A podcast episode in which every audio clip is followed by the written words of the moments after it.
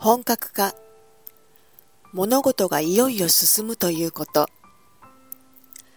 化合物。化学反応でできる物質。過程物事の進行の途中。化学反応。化学物質同士が変化を起こすこと。立方メートル。日の目を見る成功して世の中に出ること炭素を回収して燃料や化学品に活用するカーボンリサイクルの研究開発が企業の間で本格化しています。日本の建築会社はコンクリートの製造過程で二酸化炭素を吸収する技術を開発しました。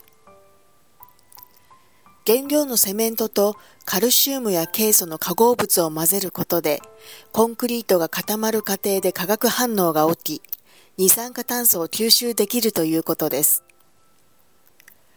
会社によりますと、コンクリート1立方メートルあたりおよそ100キロの二酸化炭素を吸収できる上、一般のコンクリートと同じ程度の強度があるということで、吸収の効率をさらに高め、普及を進めたいとしています。このプロジェクトの担当者は、二酸化炭素の削減が世界的な課題となる中、我々の技術が日の目を見つつある。この技術で世界の先頭を走りたいと話しています。